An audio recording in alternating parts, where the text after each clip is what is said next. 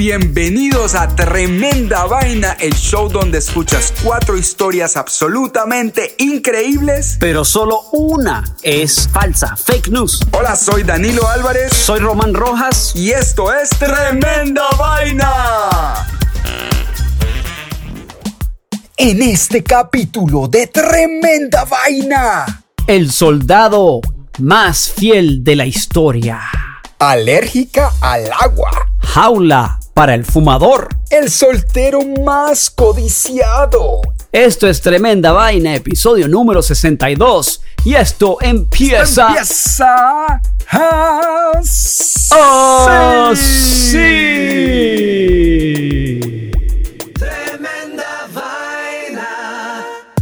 Queridos tremendo vainólogos, llevamos más de dos semanas sin poner un episodio, pero ya se acabó la sequía.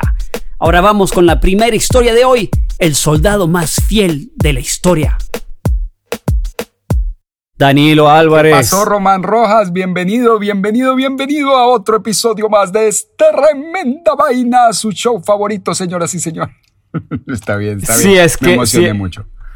Si es que es su show favorito. Bueno, o puede ser el peor que han oído en su vida, pero aquí seguimos, Román, y seguiremos Sí, para bueno, siempre. Bueno, estábamos un poquito sin hacer episodios porque Danilo estuvo eh, de viaje por Colombia. Sí, o qué? muy buen paseo. Me pegué un paseo en la moto brutal por cinco estados y, y en medio de un, de un paro loquísimo. Así es que pues, fue una gran aventura. Me imagino que hay buenas historias ahí. Sí, bueno, sí, sí. pero vamos a Mejores empezar con hay la aquí primera en historia. este programa. Hay mejores historias. Para ti verás. Te cuento, Danilo. Escondido, solo y en guerra por 29 años.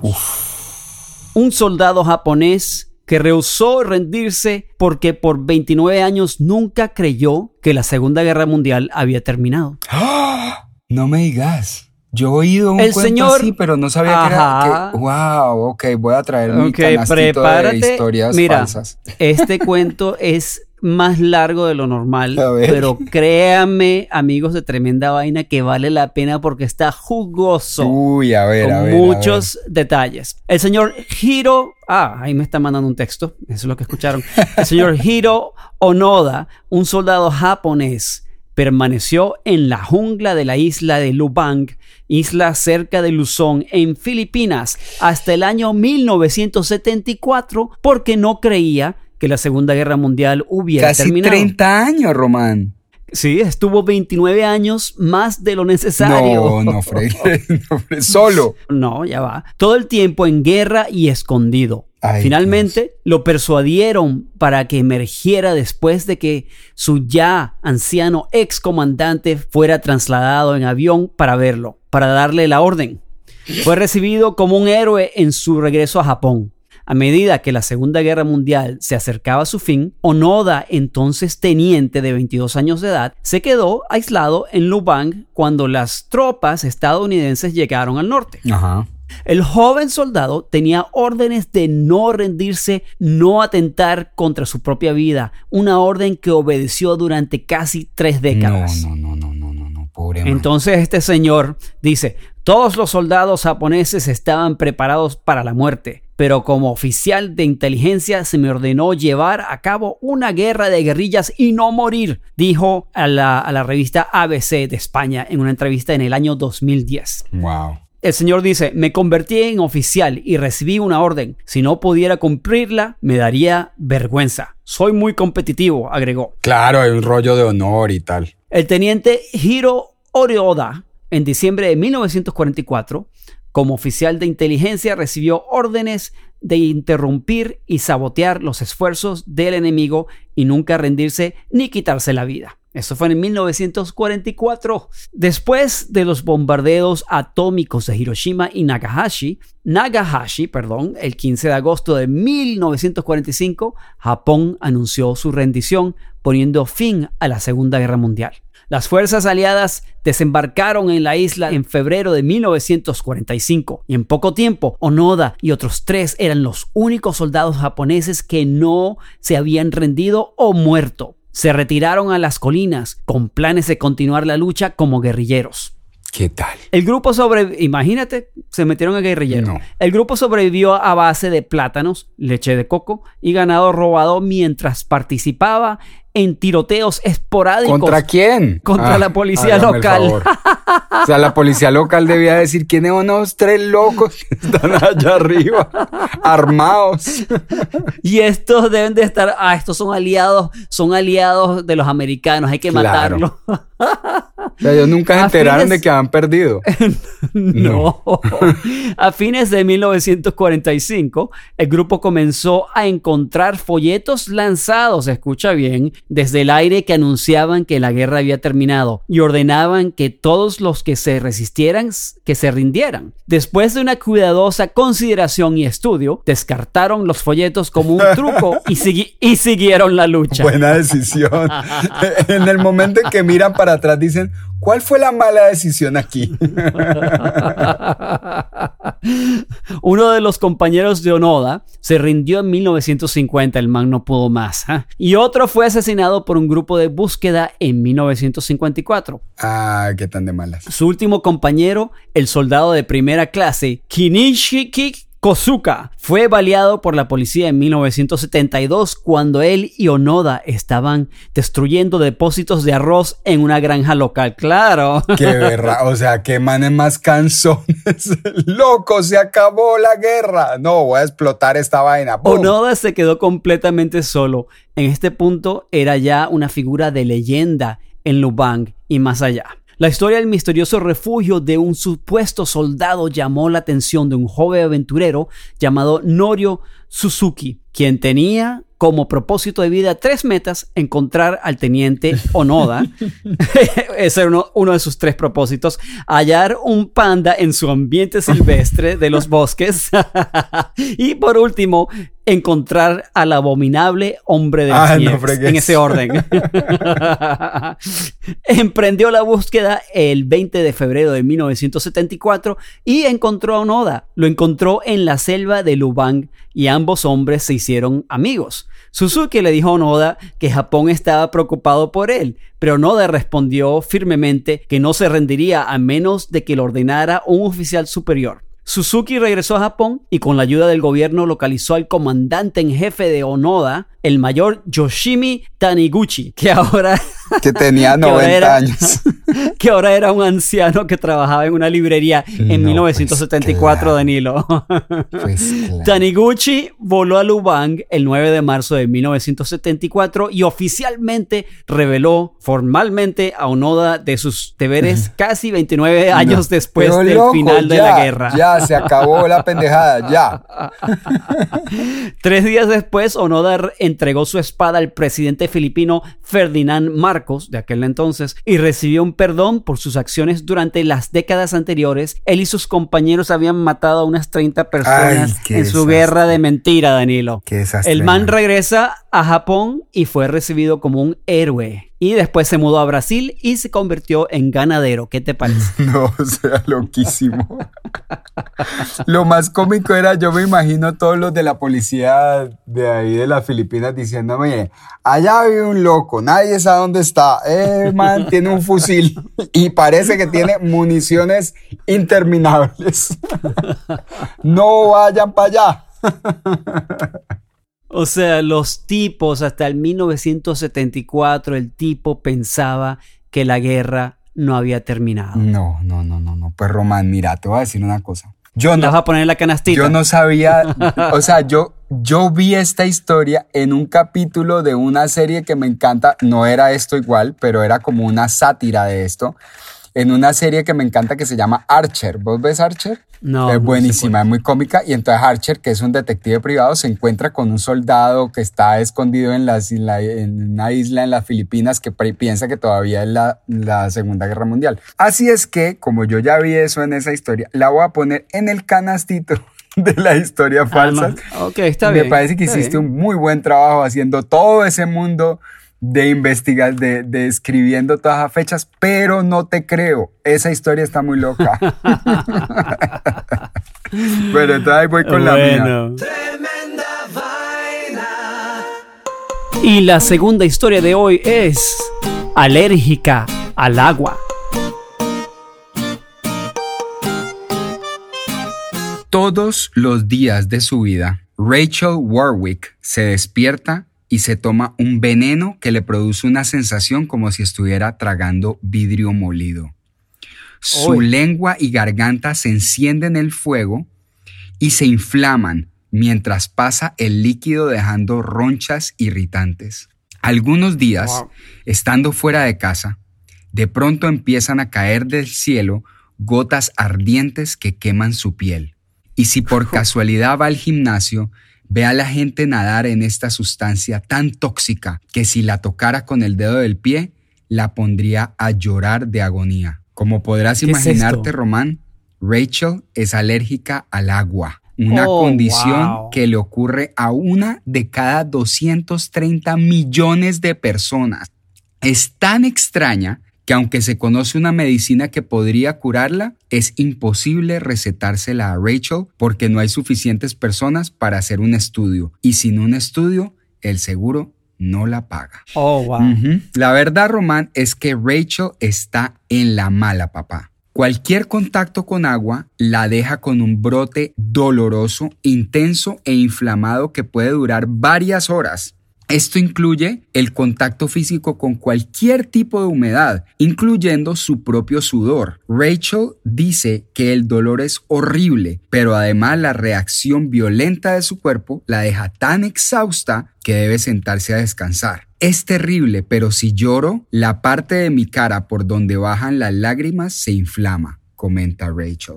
Wow. Imagínate. Te preguntará Román cómo hace Rachel para sobrevivir si los seres humanos somos al menos 60% agua. Sí, ¿cómo tomo agua? Pues aparentemente el problema no es el agua que Rachel tiene adentro. La reacción es causada por el contacto del agua con la piel. La piel, pues la lengua, la parte interna de la boca, todo, todo, todo lo que queda por fuera, digamos, expuesto al, al aire. Sin importar su temperatura, salinidad ni su pureza, incluso el agua destilada genera esta reacción. El nombre de su condición, Román, es urticaria acuagénica. Y según los expertos, no es técnicamente una alergia, sino una reacción inmunológica. Al parecer, el agua reacciona con la capa externa de su piel, causando que las células muertas o grasa presentes suelten componentes tóxicos que causan la condición. Rachel fue diagnosticada a los 12 años, papá, y desde entonces su vida tiene características especiales. Se baña solamente una vez por semana. Se tiene Wow. que vestir con ropa súper ligera para no sudar, así haga frío,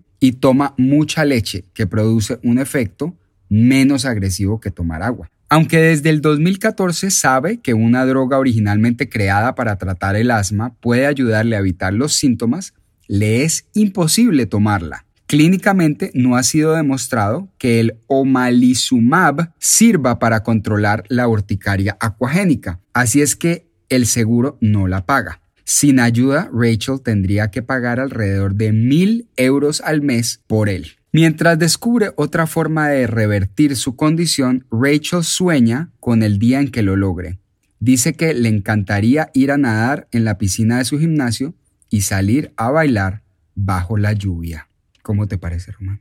Bueno, déjame acercar mi canastito de las historias falsas. ok. ¿Vos no puedes creer que Ok, la aquí va, ya va, ya va, urticaria aquí va. acuagénica sea algo real? Perdón, un momento, ya va. Aquí, aquí va la historia. Voy a ponerla en la canastita. Ahí va, ahí va. ¡Tup! Ahí cayó. Muy bien, muy bien, sonó muy bien.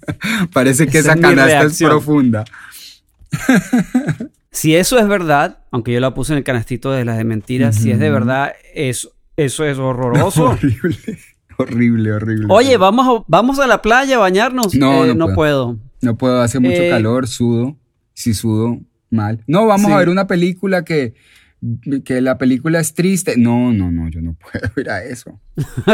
¿Estás loco? Horrible. No, no, pobrecita. Si esto es verdad, pobrecita. Sí, La verdad la, que- la vieja Rachel está está súper jodida. Imagínate que dicen que solamente 32 personas lo han tenido en la historia. Es una vaina muy loca. Qué loco. Pero bueno, ahí te dejo el Bueno, detallito. muy buena la historia. Muy buena y le doy gracias a, a Dios y al universo que, De que podemos tomar agua de sí, bañarnos, que podemos bañarnos. No nos damos que, cuenta del privilegio que tenemos. eh, a comerciales y ya regresamos con Tremenda Vaina.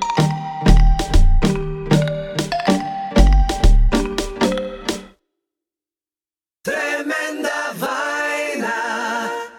Y la próxima historia es Jaula para el fumador.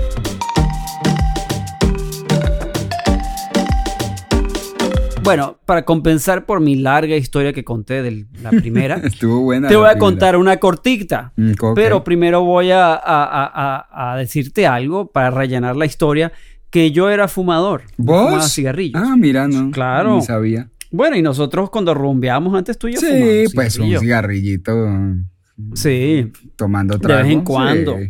Exacto. Y cosas cómicas también fumábamos de vez en cuando. Sí, Eh, Waki Tabaki. Es Waki Tabaki. Pero yo dejé de fumar totalmente y te digo, me costó mucho dejar de fumar. Ah, mira, ok. Realmente no fue fácil, pero gracias a Dios lo dejé completamente. Sí, no sé, hace más de cinco años, siete, ocho años atrás. Ya mm, no, prácticamente yo no he fumado. Bueno, ahí vamos a por primera vez a echar un cuento del país de Turquía. Ah, mira, bienvenido a Turquía. Eso, Turquía. Eh, bienvenido. Welcome. Un hombre turco encontró una solución sólida para mantener a raya sus antojos de nicotina, Danilo. A ver. esto ¿Sabes qué podría ser, podría ser una cura importante para todos los us- es- es- oyentes de tremenda Exacto. Que fuman. Escuchen bien, porque si hubiera sabido, si, si a mí se me hubiera ocurrido esto, yo lo hubiera hecho. El hombre ha encerrado su cabeza en una jaula. No. El tipo quería hacer todo lo posible para evitar que el cigarrillo le llegara a la boca. Entonces el tipo diseñó una jaula que se ponía en la cabeza con una llave, ¿ok? No, Román. ¿Dónde está y mi el tipo le ha dado, el tipo le ha dado, Que lo hice. el tipo le dio la llave a la familia. Ay, jue madre, ¿en serio? Ajá. Le dio la llave a la familia serio. para que lo dejara Sí. comer y ya. Claro, o qué sé yo, cepillarse los Cepillarse dientes. los dientes.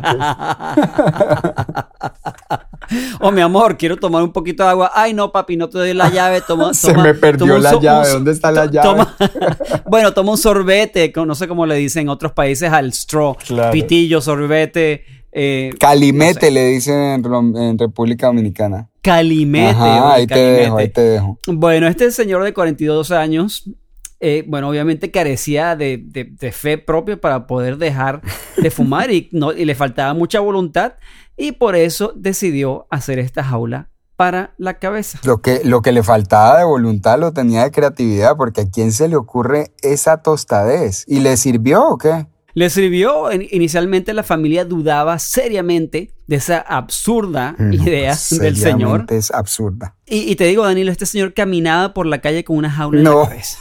Roma. Estoy que saco la historia anterior para meter esta, porque no me caben las dos en la canastita. Pero la cosa funciona, el señor dejó de fumar. No sé cuánto tiempo le costó, pero el tipo dejó de fumar. No, pues yo dejo de hacer lo que sea con tal de que me quiten la maldita jaula de la cabeza.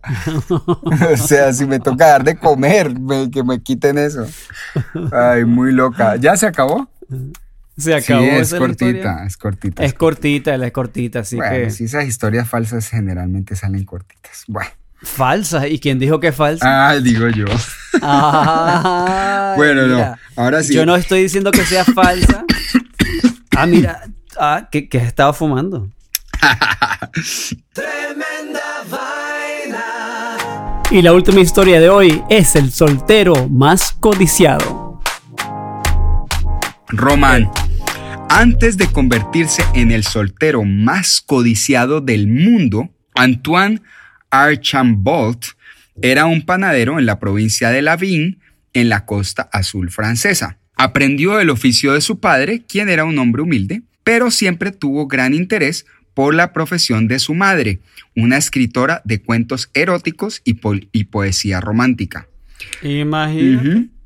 Aunque no llegó a ser muy famosa, Estelle Legal, Le- Legal, quien escribía bajo el, el seudónimo de Nancy Friday, publicó en 1970. Nancy Friday. Nancy Friday.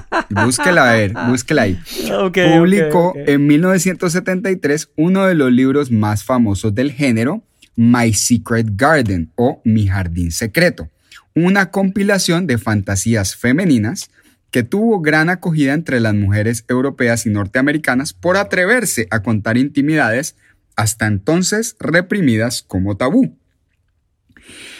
Cuando se publicó Mi Jardín Secreto, Antoine apenas tenía siete años, pero tras horas de sentarse con su mamá, sabía más acerca de los sentimientos y las fantasías femeninas que cualquier don Juan en su adultez. Oye, qué entrenamiento.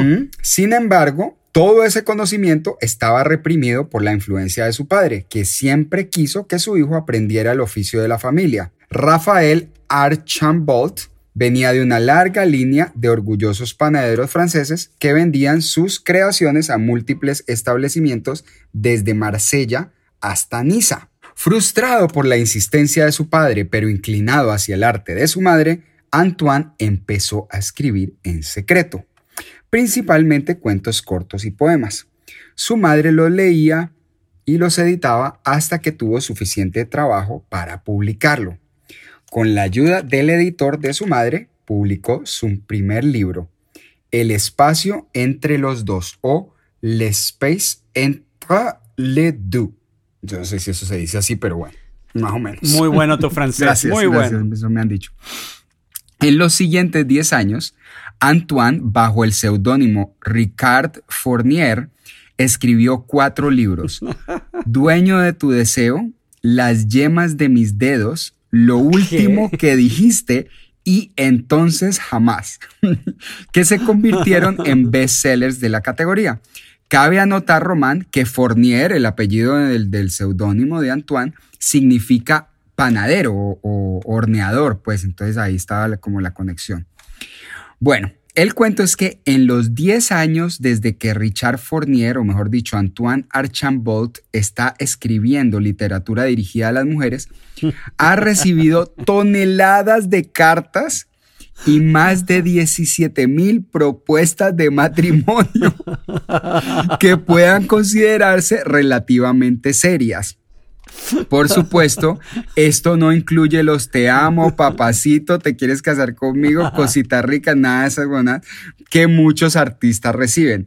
Las que se cuentan como verdaderas propuestas incluyen anillos, estados bancarios, fotos, descripciones de la familia, planes detallados para el futuro e incluso ofertas de ciudadanía americana. Oh, está bueno. Fíjate, con esto, Antoine se ha convertido oficialmente en el sortero más codiciado de la historia, según la revista Vogue, y aparece en el libro Guinness de los Récords como la persona que ha recibido más propuestas matrimoniales demostrables. Ante la pregunta de la revista Vogue de París de si ha considerado alguna de las propuestas, Antoine respondió que se siente halagado por todas ellas y que jamás traicionaría a todas sus fans con una de ellas. Imagínate el desgraciado. Dice, Oh, aunque Antoine asegura que su corazón es solo para sus seguidoras, se rumora que el talentoso escritor de 54 años ha tenido romances secretos con modelos de la talla de Leticia Casta y más recientemente Constance Jablowski, demostrando que su habilidad de conquistar a las mujeres va más allá de la tinta y el papel. ¿Cómo la ves? ¿Cómo se llama el señor otra vez? Se llama, espérate, se llama. El, el seudónimo es Ricard Fournier y su nombre es. Ok, yo. Y su nombre yo es poner- Antoine Archambault. Ricard Fournier, ¿no? Sí, sí, sí, sí, sí. Ricard. Yo le voy a poner Ricard Fournier Follador. Ricard Fornicanier.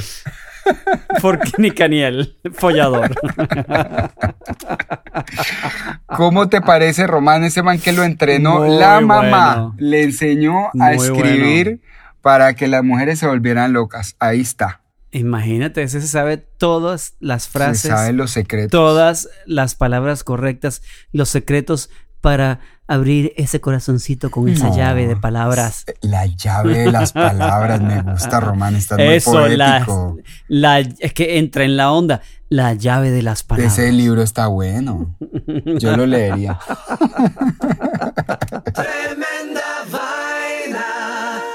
Bueno, muy bien. Cuatro historias de las cuales solo una, y a mí me huele a que tiene que ver con una jaula en la cabeza, es falsa. Vamos a ver cuál es. Las llaves de las palabras. y leí de la jaula. O la jaula de las, la, jaula, de las, llaves. Oh. La jaula de las palabras. No, pues ya escribimos como tres libros aquí. Mira, la llave de las palabras, la jaula de las palabras, Y la, la jaula, de las llaves. la, la jaula en la, la jaula en mi cabeza. Mi cabeza y su jaula. O, mi- o mi ca-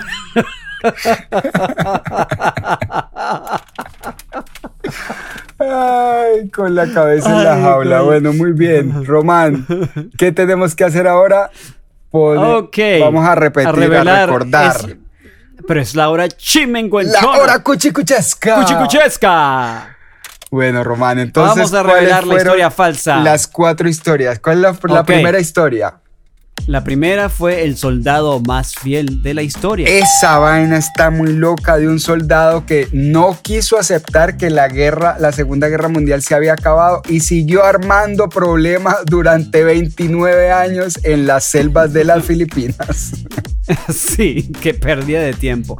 La segunda historia, alérgica al agua. Uy, de una pobre mujer, Rachel, que es alérgica a que la toque cualquier gota de humedad, se hincha, se, le, se llena de ronchas y no ha podido encontrar una cura para su terrible, terrible aflicción. La tercera historia, jaula para el fumador. No, esta es la historia de un tipo que se le ocurrió la idea más loca del mundo de encerrarse la cabeza en una jaula y darle las llaves a su familia para que no lo dejen fumar.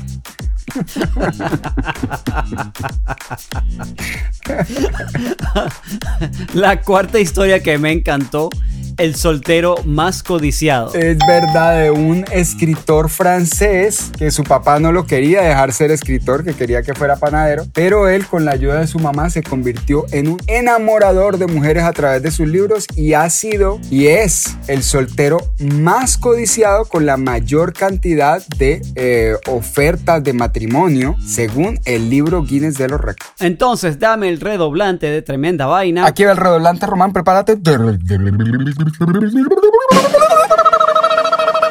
La historia falsa del episodio de hoy fue... El soltero más codiciado del mundo. ¡Qué Qué lástima! pesar. Buenísima esa historia. Danilo, ¿escribiste esa historia? Sí. ¿O fue inspirada de algo? ¿O la escribiste? No, la verdad salió de una conversación con mi mamá que estábamos muertos de la risa y, y, se me, y me dijo, deberías escribir esa bobada para tremendo. Está buenísima la historia. Una historia de- de- inspirada de tu propia inspiración. Mi propia inspiración, ¿cómo la viste, Román? De la jaula en tu De la cabeza. jaula, se escapó de la jaula de mi cabeza. De las llaves de tu corazón. De las palabras que abren el corazón. Sí, señor. No sé. Sí, señor. Bueno, espero que muchos de nuestros oyentes hayan adivinado la, la, la historia falsa, aunque esta vez estuvo difícil, Román. O sea, varias Sí, de estas sonaban sí. bien falsas. Buenísimas las historias del día de hoy, Danilo. Y bueno, esto fue tremenda vaina, episodio número ¿qué? 62, sí, ahí vamos. Nos están poniendo viejitos ya casi. Estamos llegando por el 62 no es viejito, 62 es más como 62, así. no, estamos bien. Cuando estemos por el 99. Ahí sí. eh, eh, esto es tremenda vaina, episodio 99. Esto empieza. Así. Y, ¡pah! y cae al piso. bueno, un abrazo a todos los que nos siguen escuchando. Gran abrazo a todos nuestros amigos adentro y fuera de los Estados Unidos, en Latinoamérica. Un abrazo a la gente de Colombia que está pasando por un momento difícil. Adelante, vamos a levantar este país y eh, nos escuchamos en el próximo episodio, ¿verdad, Román? Así es. Un abrazo a todos. Esto termina.